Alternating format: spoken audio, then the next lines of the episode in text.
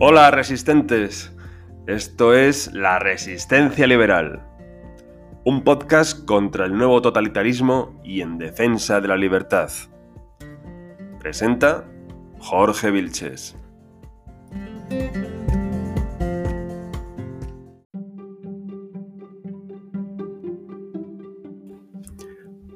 Buenas resistentes, ¿os acordáis de la famosa foto de Franco con Hitler en Endaya en 1940.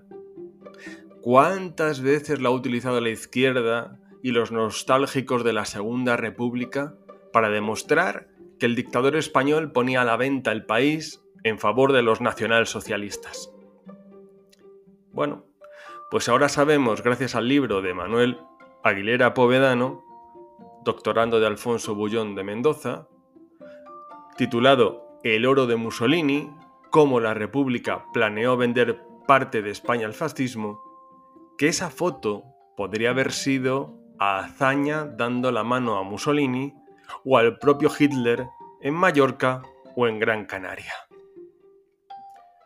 Vamos a contarlo.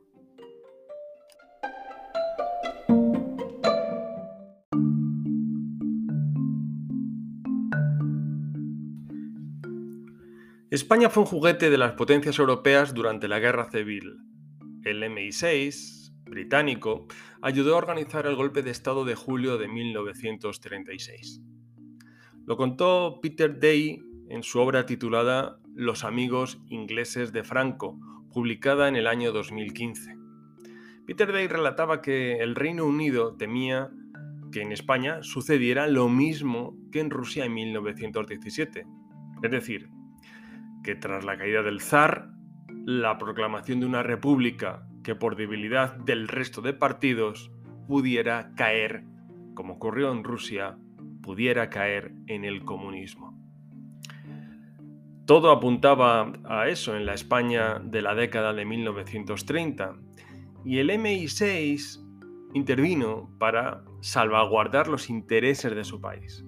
De hecho, en diciembre de 1935 Gil Robles advirtió a Henry Chilton, que era el embajador británico en Madrid, que una victoria electoral de la izquierda en febrero de 1936, una victoria del Frente Popular, supondría una revolución social.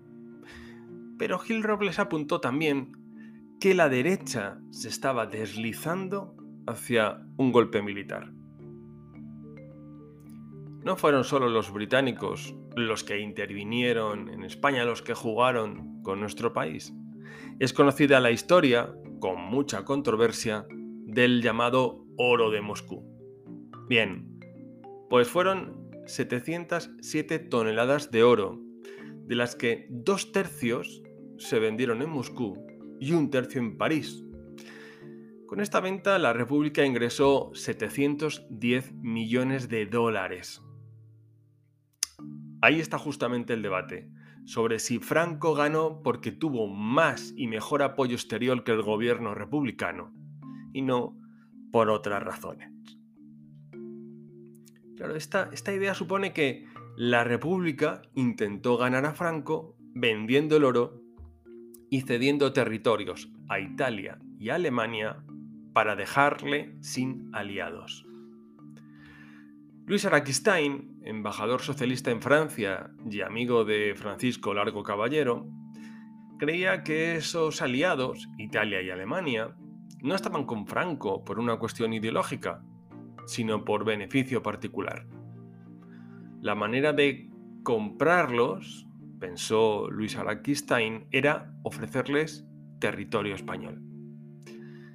Ese deseo del gobierno republicano de venta de la soberanía territorial llamó la atención de la Alemania nazi, con quien se negoció hasta en tres ocasiones. Los alemanes querían las Islas Canarias y los españoles, los republicanos, estaban abiertos a hablar sobre el tema. El asunto se paró, cuenta Manuel Aguilera en su libro, porque los nazis quisieron que el pacto quedara por escrito. Sin embargo, los republicanos españoles no querían dejar rastro de aquello y fue entonces cuando se truncó el negocio. Más tarde, Juan Negrín, con la complicidad de Azaña y de Indalecio Prieto, repitió la operación, aunque esta vez con Francia y con el Reino Unido. Juan Negrín, el beneplácito de estos dos, tanto de Azaña como de Prieto, intentó comprar la colaboración de estos países cediendo la soberanía nada más y nada menos que de Cartagena y de Mahón. El hallazgo de Manuel Aguilera en este libro que citaba antes es otro. Y es la prueba de que el gobierno republicano ofreció a Mussolini la soberanía de las Islas Baleares, las Canarias o de las posesiones en el norte de África si dejaba de apoyar a Franco. Manuel Aguilera encontró la documentación en la Universidad de Stanford hace 15 años. Luego halló las pruebas de la compra de la albufera de Mallorca y Juan Jean Martí en un archivo, en el Oficio España del Ministerio de Exteriores de Italia. La noticia encajaba con la carta de Federica Monseni, anarquista y ministra de la República, a Barnett Boloten, el historiador, confesando la propuesta de cesión de Baleares o Canarias a Adolf Hitler. La operación de venta que llevó a cabo el gobierno de la Segunda República se llamó Sulzmeister, el alias que tomó el espía español que negoció este acuerdo con Mussolini. La idea de este plan fue de Luis Araquistain, que convenció a Largo Caballero. Largo Caballero se lo comunicó a Manuel Azaña, quien dio el visto bueno, y a Álvarez del Valle, que era el ministro de Exteriores. No se tomó acta de aquel acuerdo para que no quedara constancia. Lógico, porque la noticia de que el bando antifascista negociaba con los fascistas la cesión de territorio español no era la mejor propaganda. El Internet por las Islas Baleares no era nuevo. Es un lugar estratégico en el Mediterráneo codiciado por todas las potencias. El caso es que en julio de 1936 casi todas las islas se pusieron de parte de los sublevados.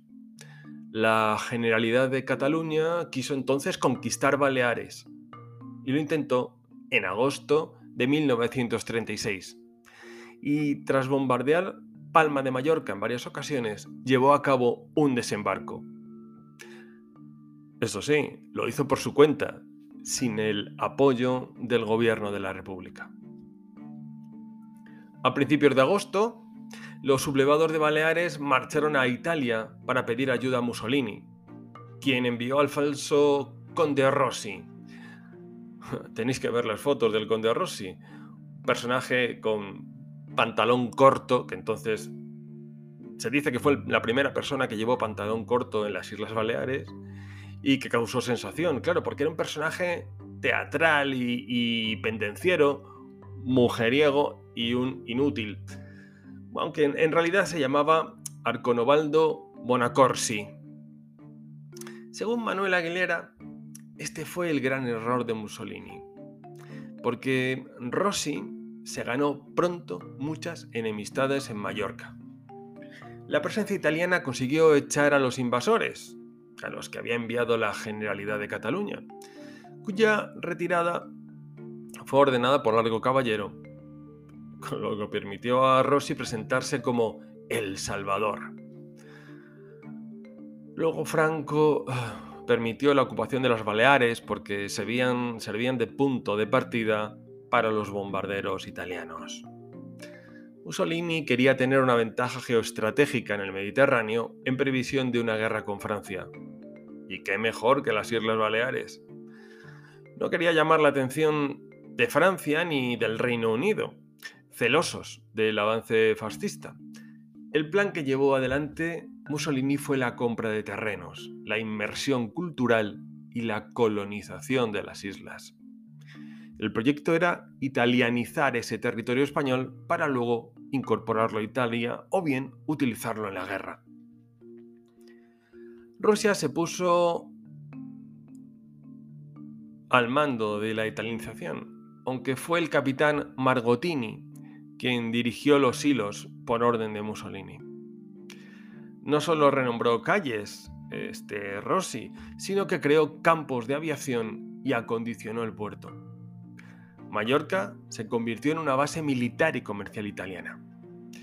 En 1938, el Estado italiano compró más de 2.300 hectáreas y 120 propiedades agrícolas en Mallorca para construir casas coloniales y crear un centro de italianidad. Además, a través de una empresa pantalla llamada Celulosa Hispánica, adquirió 5 kilómetros de costa. En esta situación, con las Baleares en manos de Mussolini, Luis Araquistain propuso negociar con Italia. España lo hizo a través del espía José Chapiro, nacido en Kiev y doctor en filosofía. La primera reunión tuvo lugar el 7 de marzo de 1937 en Mónaco. La contrafuerza fue el plan de Mussolini. 200.000 italianos a España mitad de los cuales debían ir a las Islas Baleares. Esto suponía que uno de cada tres habitantes de las islas fuera ciudadano de Italia. Además, Mussolini quería instalar bases aéreas y tener una relación económica preferencial.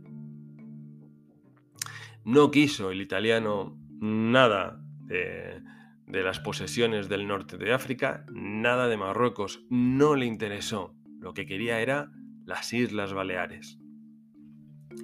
Las negociaciones avanzaron, pero era imprescindible que no quedara nada por escrito. Fue entonces cuando intervino el Reino Unido. Cuando denunció la ocupación italiana de las islas y cuando Mussolini, cometiendo un error, lo desmintió en Daily Mail.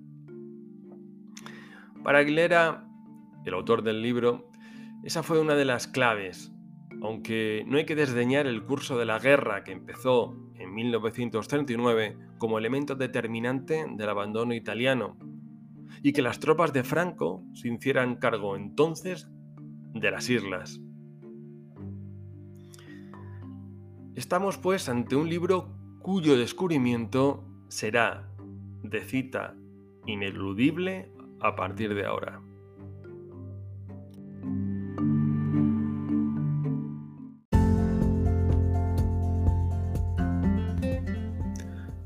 Bueno, hasta la próxima que será pronto. Y no os olvidéis de resistir al nuevo totalitarismo y de defender la libertad.